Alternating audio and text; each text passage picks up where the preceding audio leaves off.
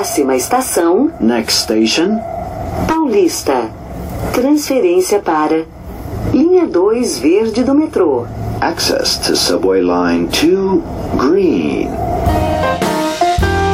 Welcome to Brazilian Portuguese Podcast. For more information, links, and transcripts, visit brptpodcast.com.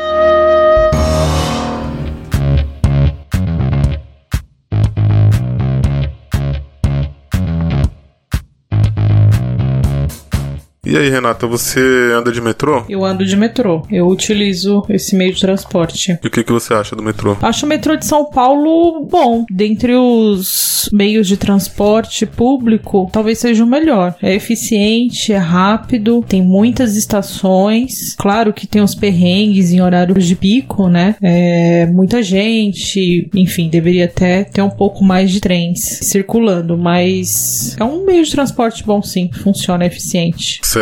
E você? Você gosta? Eu gosto do metrô. Como diria Macabeia no filme A Hora da Estrela. Quem não assistiu esse filme ainda, A Hora da Estrela. Excelente filme. É um filme excelente, tem uma personagem chamada Macabeia e uma das coisas que ela diz no filme é eu gosto de metrô.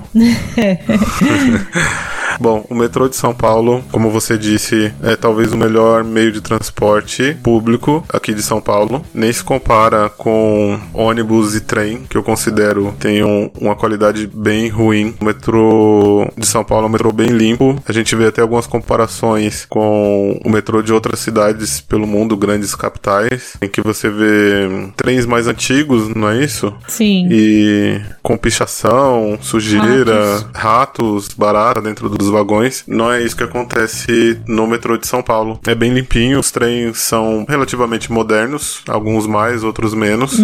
Bem confortáveis. É, Às vezes nem tanto, porque dependendo do horário que você pega o metrô ou a região por onde ele passa, pode ser bem lotado, muita gente. Sim. Então às vezes é desconfortável por esse motivo. Horários de entrada e saída do trabalho e faculdade, né? Que a gente chama de horário de pico. Então tem muita gente, é difícil sentar, é desagradável, né? Então. Sim, esse é um problema, acho que em todas as grandes cidades que tem metrô. Sim. É. Bom, algumas características sobre o metrô de São Paulo. Não é um metrô muito grande, se comparado ao metrô de Londres, por exemplo, ou o metrô, acho que é de Xangai ou de Pequim, não tô muito certo, na China, que é o maior do mundo, mas ele até que cobre uma porção grande da cidade de São Paulo, que é uma cidade muito grande. Deveria ter uma malha ferroviária maior. Infelizmente, alguns pontos da cidade não são atendidos pelo metrô. Geralmente esses pontos são atendidos pelo trem, que aí já é um transporte um pouco mais É, ele não é mais tão bom. antigo, é, a velocidade é menor também. Isso, velocidade mais reduzida. pro metrô, né? É. O metrô de São Paulo ele tem cerca de 40 anos, é mais ou menos a idade do metrô da cidade do México, mas ele não cresceu tanto quanto o metrô da cidade do México. Então nós temos seis linhas que são divididas por cores. Essas cores são linha 1 azul, linha 2 verde, linha 3 vermelha, a linha 4 amarela, a linha 5 lilás e a linha 15 prata, que é o monotrilho, que seria uma versão diferente do metrô, que é um metrô que anda sobre plataformas, talvez ele é mais externo do que interno. E ele tem 89 estações. É um metrô não muito grande, não muito pequeno. Acho que ele pode ser considerado aí médio, de Sim. repente. né? E como que a gente faz pra usar um metrô aqui em São Paulo? Primeiro pagamento, né? O bilhete custa atualmente R$ 4,40. Você pode comprar na bilheteria das estações ou pode adquirir um bilhete único, né? Que é o meio de pagamento para o transporte público da cidade de São Paulo. Então, o bilhete único você pode usar nas estações de trem ou de metrô e também nos ônibus. Bilhete único é um cartão magnético. Sim. Você pode comprar um bilhete único e aí você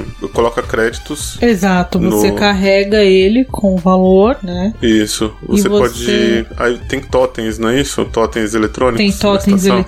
Únicos nas estações e tem guichês também com atendentes, né? Onde você pode fazer a compra. E aí você com- pode pagar, caixa. você pode carregar o seu cartão usando Uhum. dinheiro espécie, ou você pode usar também o seu cartão de crédito, o cartão de débito. Sim. né? E se você não tem um bilhete único, se você não tem esse cartão magnético, você pode simplesmente ir até o guichê ou bilheteria e comprar um bilhete. Você paga com dinheiro e você compra lá um bilhete, um ticket de papel, Uhum. e aí você introduz esse bilhete na catraca e aí ela liberou acesso para você. Isso aí. E aí É. você pode andar por todas as linhas. Sim, por apenas 4,40. Isso. Ele tem a possibilidade de fazer integração. Então você pode usar o seu bilhete único para pegar o metrô, por exemplo. Depois você pode descer em alguma estação e usar um ônibus. E aí você vai pagar menos no ônibus. Tem um desconto, eu não sei dizer ao certo de quanto que é esse desconto. E tem um período de tempo,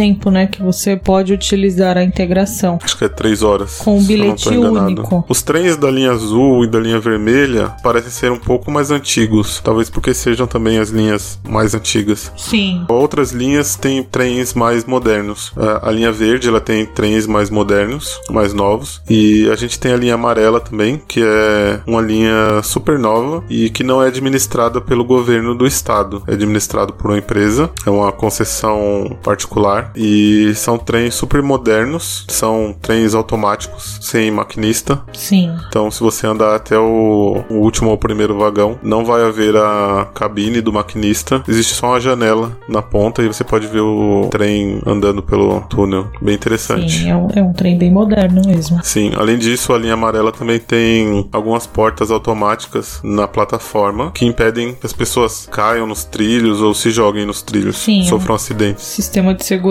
Então, essas portas ficam trancadas enquanto o trem não está na plataforma. E aí, quando o trem chega, o trem abre as portas e essas portas na plataforma se abrem também, que as pessoas entrem e saiam. Isso funcionou tão bem na linha amarela que eles já estão expandindo em outras linhas. Já começaram a fazer na linha verde. Ah, que legal. É. Algumas curiosidades sobre o metrô de São Paulo é que recentemente, acho que há uns 10 anos mais ou menos, algumas estações foram batizadas com dos clubes de futebol da cidade, dos clubes mais tradicionais. No caso, são quatro clubes da cidade de São Paulo mesmo: Palmeiras, Corinthians, São Paulo e Portuguesa. E o Santos, que não é um time da cidade de São Paulo, mas é um time tradicional do estado, é, que fica na cidade de Santos, no litoral. Então, algumas estações receberam nomes desses clubes. Você sabe quais são essas estações e quais são os nomes dos clubes? Eu conheço dois: Quais são eles? Corinthians, Itaquera, Linha Vermelha. linha vermelha. Eu acho que é a última ali, a última Sim, estação. É, é a última estação, fica na Zona Leste. E a primeira estação dessa linha é Palmeiras Barra Funda. É isso aí. São times arquirrivais Sim. E eles são tão opostos que até na a disposição das estações Uhum. é, é o extremo oposto. Então, É. a estação Palmeiras Barra Funda fica em uma extremidade, fica na zona oeste, no bairro da Barra Funda, e a estação Corinthians Itaquera fica na outra extremidade, na zona leste. E os, os estádios também ficam nesses bairros, né? Sim, o estádio do Palmeiras já existe já há muito tempo na região da Barra Funda. Então, quando nomearam a estação como Palmeiras Barra Funda, já tinha o estádio do Palmeiras Que por lá. é o Allianz Parque. Sim, mas a, a estação Corinthians Itaquera, ela já se chama Corinthians Itaquera é, mesmo antes da construção do estádio. O estádio é novo, ele foi inaugurado em 2014 Uhum. para a Copa do Mundo. Na linha azul, a gente tem a estação Tietê, que também tem o nome de um time. Você sabe qual é ele? Ah, portuguesa. Isso aí, portuguesa Tietê. A estação Tietê é uma estação enorme, estação muito grande mesmo, porque ela, assim como a estação Barra Funda, ela também tem um terminal rodoviário. Então de lá saem muitos ônibus que a gente chama de ônibus de viagem. Uhum. Com diversos destinos é, dentro e fora do Brasil. Então, ônibus que vão pro sul, pro norte, nordeste Sim. e até ônibus que vai pro Peru, por exemplo. É, nós já vimos. Peru, Bolívia. Sim, é a maior linha de ônibus do mundo, que sai de São Paulo e vai pra, se não me engano, Lima, no Peru. É mesmo, tem um documentário que mostra esse trajeto. Você sabe qual que é o, o outro time da capital que tem uma estação com seu nome? Não, não sei. São Paulo Morumbi. Ah, a linha É. amarela? Sim, linha amarela. É uma estação bem nova. Eu lembro que até pouco tempo atrás, o São Paulo era o único clube clube que não tinha uma estação com o nome dele. E aí essa estação foi inaugurada recentemente, então agora São Paulo também tem a sua estação. E o Santos? O Santos tem uma estação também, que é a Santos Imigrantes. Uhum. Apesar de não ser um time da capital, São Paulo. É um time de outra cidade, Santos. Que fica no litoral. Fica no litoral, mas é um clube muito popular, muito tradicional. Muita gente na cidade de São Paulo torce pelo Santos. É o time do Pelé. Então não podia ficar de fora, né? É. Santos. As estações do metrô costumam ter obras de arte de artistas brasileiros famosos. Uhum. Então podem ser esculturas, é, Exposições murais, de quadros, enfim. grafite. Verdade. Algumas obras são permanentes, então Uhum. são alguns murais, por exemplo, que foram feitos para aquela estação e estão lá desde sempre. Mas existem também algumas exposições. Essas exposições elas duram um tempo determinado e você pode apreciar algumas obras de arte. Sim, é bem legal. O metrô de São Paulo incentiva bastante essa questão da arte, eu acho bem legal. E inclusive existe uma banda do metrô. Você sabia disso? Não, é mesmo? É, funcionários do metrô costumam fazer pequenos shows nas estações. Então é bem interessante. Pessoas com uniforme do metrô Uhum. tocando sucessos da música mundial Que legal. para divertir os usuários. Excelente É. iniciativa. Você gostaria de citar algumas estações que valem a pena ser visitadas? Gostaria. Quais? A Liberdade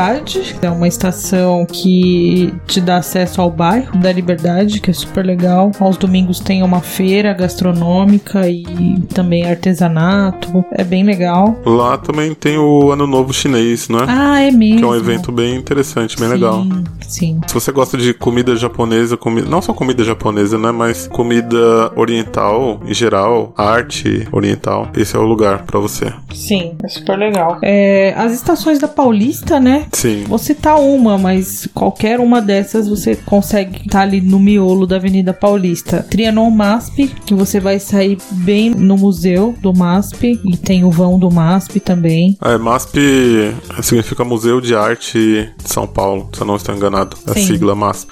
Então, ele é bem famoso, é um ponto turístico da cidade. Então, é, a estação tem esse nome Trianon MASP, porque de um lado você tem o museu e do outro lado você tem o Parque Trianon. Sim. O Parque Trianon, acho que junto com o Ibirapuera, o Parque de Ibirapuera, são mais ou menos o Central Park de São Paulo. É, Ibirapuera muito mais, né? Porque ele é maior. o, o Parque Trianon é bem pequenininho, né? É mais É. um respiro ali pra quem tá na, É, um na pedacinho da de Paulista, natureza Um pedacinho. no é. meio da área urbana. O Parque de Ibirapuera, apesar de ser aí um parque gigante da cidade, ele não tem uma estação do metrô É, a perto. gente sente muita falta disso. É, então, se você pretende ir pro Ibirapuera, é, você provavelmente vai descer em alguma estação da Avenida Paulista de metrô e fazer o resto do percurso de ônibus ou de Uber. É, é uma alternativa. Sim, eu recomendo, se você tem o interesse de conhecer a Avenida Paulista, que você desça em uma das estações das extremidades e você faz o percurso a pé. Uhum. Não é muito grande, é uma boa caminhada, mas é Dá pra interessante. conhecer toda a Paulista. Sim, especialmente se você fizer esse passeio no final de semana, Uhum. quando eles fecham a Avenida Paulista para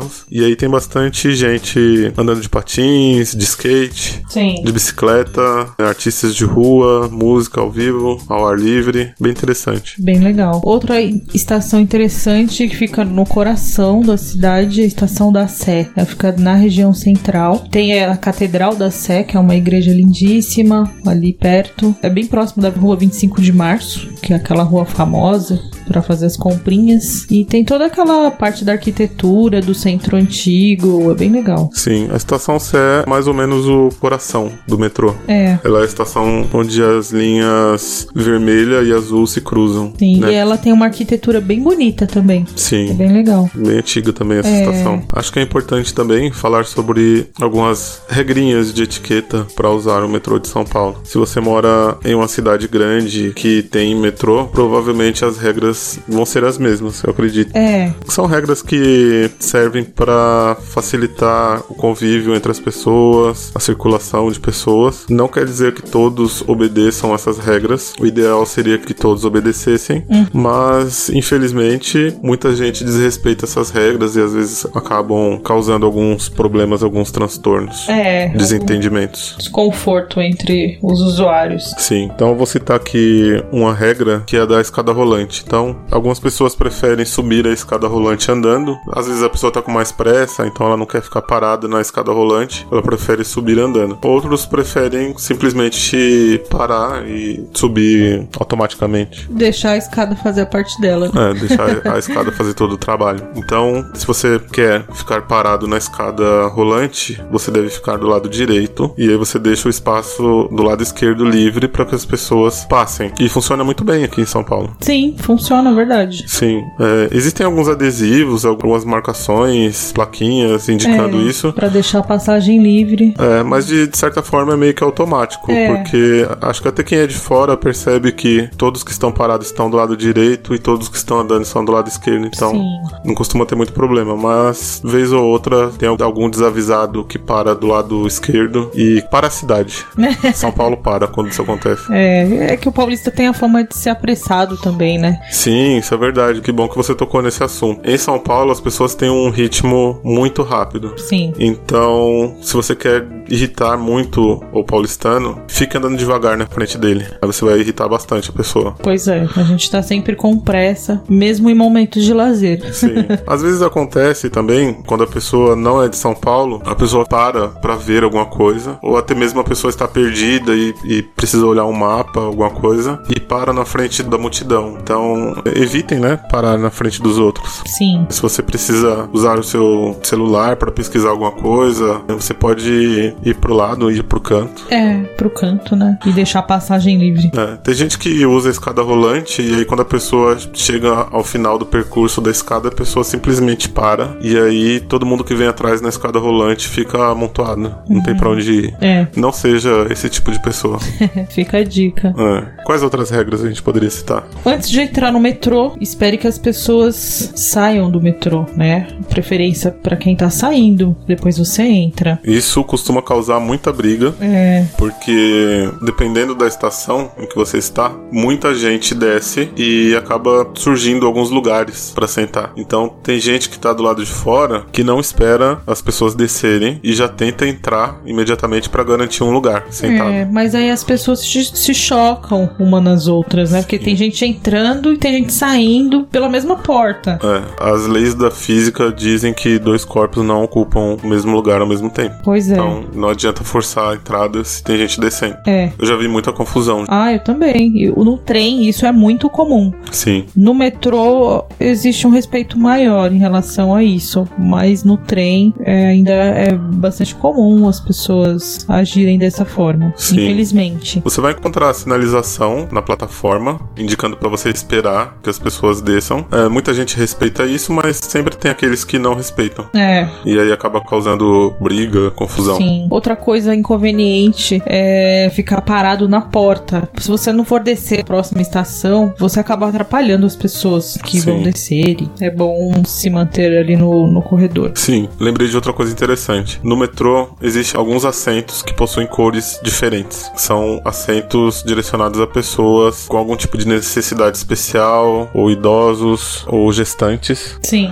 Existe uma lei, então se você está sentado em um desses assentos e chega uma gestante, por exemplo, você deve ceder o lugar para ela. Às vezes acontece confusão porque algumas pessoas sentam nesses lugares e aí quando chega um idoso ou um deficiente físico, por exemplo, as pessoas fingem que não viram, fingem que estão dormindo É, infelizmente. e aí outros passageiros chamam a atenção para isso e acaba gerando muita muita confusão. Sim, porque esses assentos eles são livres na ausência de pessoas com necessidades especiais.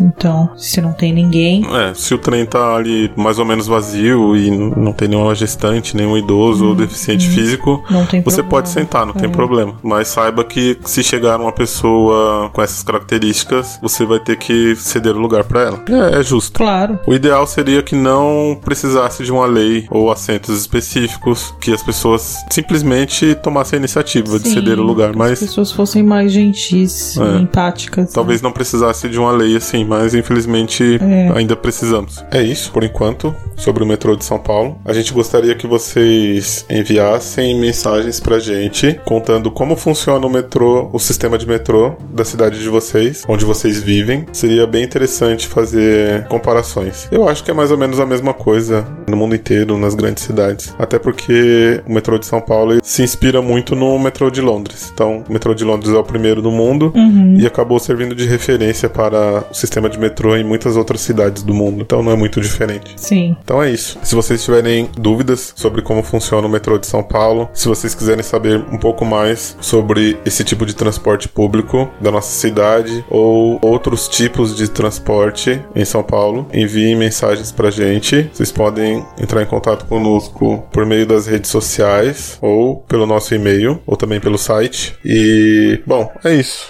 Renata, você quer falar alguma coisa? Não. Ô, Macabé, você não vai tomar banho, mulher? Eu não, assim barro o esmalte. Ô, das dor. Então vai você que o banheiro tá vazio. Tá, então eu vou. E o meu cabelo? Ah, depois eu termino.